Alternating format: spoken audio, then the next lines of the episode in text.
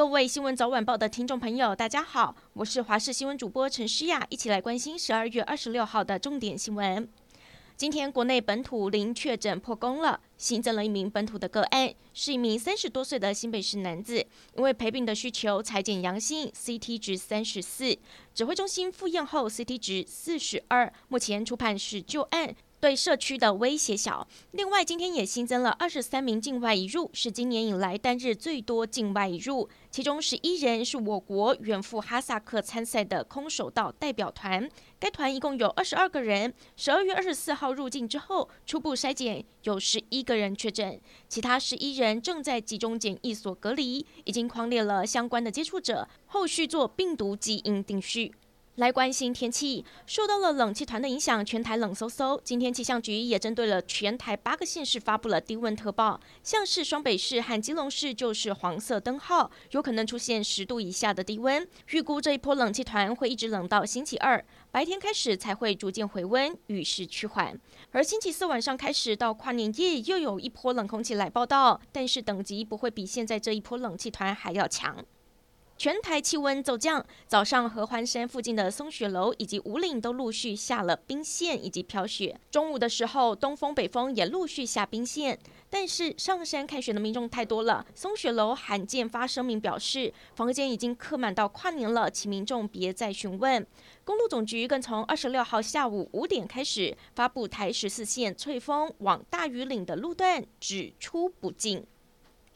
冷气团来袭，很多人会买暖暖包，但是日本医学博士福田千金提出了握在手中或者是放在口袋里，只有接触到的局部会感到温暖，其他部位仍然感到冰冷。人体有多处的穴位可以暖和全身。台湾中医师也建议，像是老人家就可以把暖暖包贴在肚脐后方的命门穴。可以帮助气血循环，还可以防腰酸背痛。而一般的民众则是贴肩胛骨、脊椎骨中心点、风门穴也可以。只要避免长时间四十度以上热源，尤其是老人、小孩以及行动不便者，身体的灵敏度没有那么高的时候，就要特别小心烫伤。艺人吴宗宪儿子陆西派今天凌晨，他在信义区一间知名夜店外面抽烟，被巡逻员警盘查，结果手上抽的烟含有二级毒品大麻，马上被逮捕，被警方移送台北地检署侦办，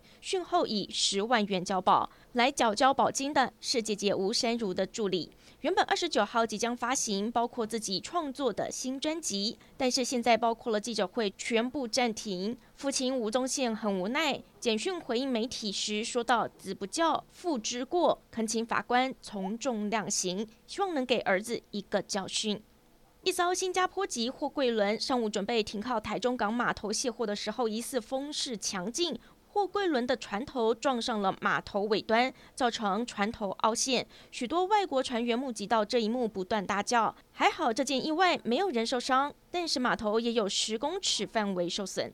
国际消息：欧洲欢度耶诞假期，疫情却等不到耶诞奇迹。变种病毒 Omicron 让法国在二十五号这一天新增了十点四万例确诊，是疫情爆发以来第一次单日突破十万例。法国也稳居累计病例全球第三名，意大利则是在耶诞假期连续三天创下新高，更在耶诞节当天新增了五点四万例。感谢您收听以上的焦点新闻，我们再会。